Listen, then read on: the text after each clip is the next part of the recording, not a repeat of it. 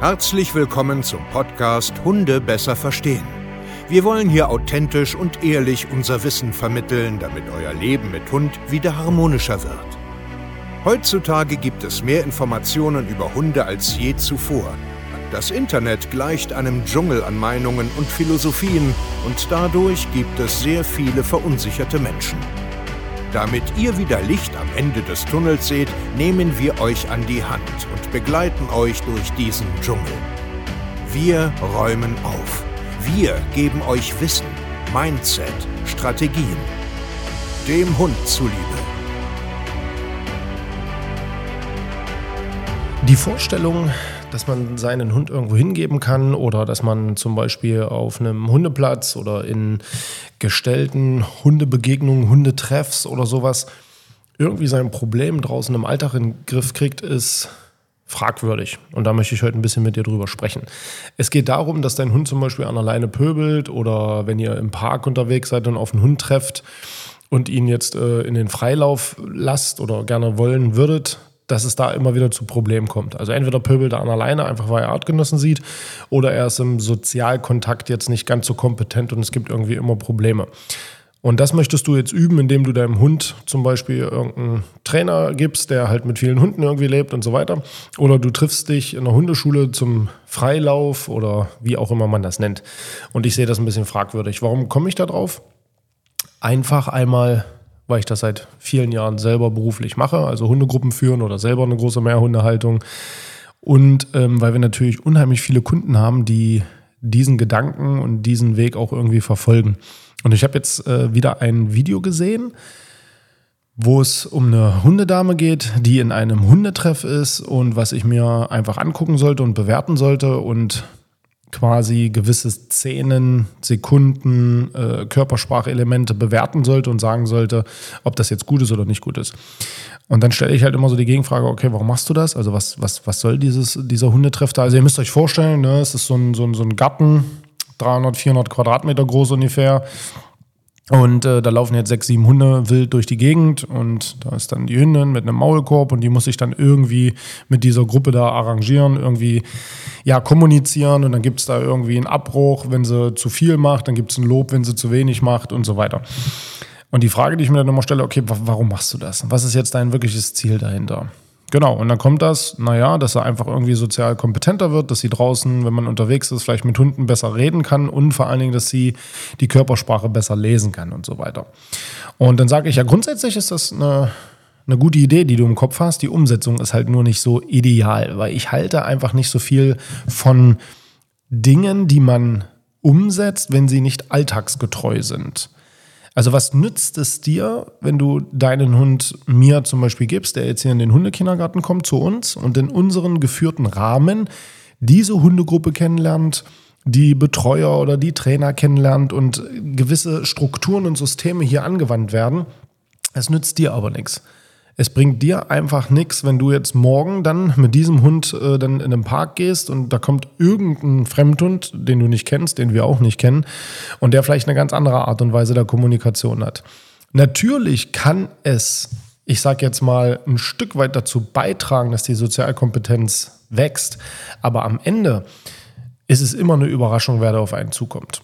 Also meine Hunde sind ja zum Beispiel auch im Hundekindergarten groß geworden. Also wo Hey Hey oder Alice ein Welpe waren, haben die jetzt keine Welpen kennengelernt. Die waren in keiner Welpenschule, die waren in keiner Junghundgruppe, die waren in keinem Parktreff oder Freilaufgebiet, haben sie alles nicht gemacht. Das Einzige, was sie kennengelernt haben, ist ihre eigene Gruppe und unsere Hundekindergartengruppen. Und die sind super sozial, ja. Aber trotzdem, wenn ich draußen irgendeinen Fremdhund treffe, kann es immer zu Konflikten, zu Kämpfen, zu schlechten Emotionen kommen. Warum? Weil wir das zum Beispiel da draußen A nicht wollen und B den Sinn dahinter gar nicht sehen und C es auch gar nicht machen. Um jetzt wieder den Bogen zu spannen. Es macht keinen Sinn, Situationen zu üben, die nicht alltagsgetreu sind. Du brauchst einen Hund nicht in eine Hundekindergartengruppe schicken, wenn du draußen alleine dann in einen Park gehst und irgendwelche fremden Leute beim Spazierengehen ihre Hunde ableihen und die dann kommunizieren sollen. Es macht keinen Sinn, mit fünf Hunden äh, einen ewigen Social Walk zu machen. Das bringt dir auf deiner Fremdhundebegegnung im eigenen Territorium nachher auch wieder nichts, weil das nicht Alltag ist. Es ist ein, ein guter Punkt, den man ja, anwenden kann. Es ist aber nicht der Schlüssel, versteht ihr? Also ich will darauf hinaus, dass es, es bringt dir nichts, wenn du das ganze Konstrukt drumherum nicht hinbekommst. Warum? Weil ich sage 95, wenn nicht sogar 98 Prozent der Hunde haben kein Problem mit Artgenossen. Okay? Bei uns war jetzt vor kurzem, ähm, mit der Familie haben wir ja auch einen Podcast hier gemacht, mit dem Maddox. Der ist zum Beispiel auch in einer Hundegruppe, bei einer Hundebetreuung. Kann der super. Der ist super sozial, kann super mit Hunden. Trotzdem haben sie Probleme bei der Fremdhundebegegnung. Ja, und wir haben unheimlich viele Hunde hier bei uns im Hundekindergarten. Die sind alle sozial, die kommen alle hier mit der Gruppe klar. Und trotzdem ist ein riesengroßer Teil davon äh, so ein typischer Leinenrambo. Und es liegt nicht an den Hunden, sondern es liegt ganz einfach an der Umwelt. Es liegt einfach an dem Leben, an der Beziehung, ja, an den, wer führt hier wen, welche Regeln gibt es, wie geht man mit territorialen Verhalten um, wie geht man mit sexualbedingten Verhalten um und so weiter und so fort. Das sind die Dinge, die der Schlüssel zum Erfolg sind und nicht der Hundekontakt an sich. Das ist ab einem gewissen Punkt wichtig, aber auch hier wieder, was ich dir jetzt sagen will, das muss alltagsgetreu sein. Es macht einfach keinen Sinn, irgendwie immer auf derselben Hundewiese zu üben. Und dich dann fragen, warum nach einem halben Jahr das draußen im, im Dorf oder äh, im Park nicht besser wird. Du musst da üben. Du musst das nehmen, wer da so kommt. Und du musst lernen, deinen Hund zu lesen. Und wenn der dir zum Beispiel sagt, der findet den Hund blöd, der ist zu stürmisch, das ist nicht angenehm und so weiter, dann schützt deinen Hund und versuch's nicht immer und immer wieder. Der muss doch damit klarkommen. Nein, muss er nicht. Er muss eben nicht damit klarkommen. Und dann habe ich mir dieses Video angeguckt, sehe dann eine Hundedame, die ständig bedrängt wird, ja, die sich nicht gut fühlt, die Schutz sucht, dann immer wieder abschnappt und so weiter. Und man muss sich einfach die Frage stellen, was soll das? Wo soll das hinführen? Lernt sie da vielleicht ein bisschen etwas auszuhalten und so? Ja, klar. Lernt sie dadurch vielleicht ein bisschen sozialer, kompetenter zu sein, nicht gleich aus der Hose zu fahren? Ja, auch das. Aber zu was für, zu was für ein, ein, ein wie soll ich das sagen, aber auf, auf was für, für eine Last dann auch, die da auf diesen Hund liegt und mit, mit was für einer tatsächlichen Sinnhaftigkeit. Und wie sieht dann nachher die Realität aus? Dann sind die meisten Menschen allein im Wald unterwegs, die wollen gar kein Treffen. Und nötigen ihren Hund und sich selbst dazu, ständig so eine gestellten Situation zu machen. Was aber überhaupt nicht mit dem Alltag zu tun hat. Und das ist das, wo ich einfach nochmal so ein bisschen anregen will. Hinterfragt das mal. Ich bin absolut ein Freund davon, dass Hunde mit Hunden Zeit verbringen. Ich bin absolut ein Freund davon, dass die stabile Hundegruppen haben, dass die äh, Sozialkontakte haben, dass die Kumpels haben. Wenn ein Hund sich aber dafür nicht eignet und er einfach keinen Bock darauf hat, er immer wieder auf irgendwelche komischen Hunde trifft, die distanzlos sind, die hektisch sind, die respektlos sind. Wenn die Menschen dazu genauso distanzlos, respektlos und so weiter sind, brauche ich auch nicht in irgendeine Hundeschule gehen und da Sozialkompetenz üben, wenn ich so so da draußen in meiner reellen Welt so so keinen treffe.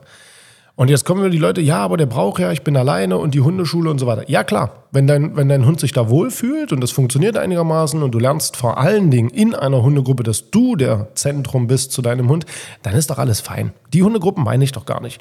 Aber manchmal sehe ich Sachen, wo ich, mir, wo ich mich so frage, Leute, was soll dieser ganze Irrsinn da draußen? Ehrlich, das ist so, Ah, und die Menschen gehen oft mit einer falschen Hoffnung dahin. Wenn das vernünftig kommuniziert wird, alles nicht schlimm. Wenn die Menschen wirklich checken, okay, das hat nicht viel mit mal, alles gut, könnt ihr machen, was ihr wollt. Aber wenn das deine Hoffnung ist, dann möchte ich dich hier äh, ja, dazu ermutigen, nachzudenken und das äh, mal komplett in Frage zu stellen. Wir helfen dir natürlich dabei, weil wir die ganze Zeit äh, Menschen mit solchen Themen begleiten, äh, über Videoanalysen, selbst bei uns hier Hunde einschätzen und so weiter. www.hundetrainer-stevekeier.de. Bis zur nächsten Podcast, Videopodcast-Folge, whatever. Macht's gut. Bis dahin und ciao.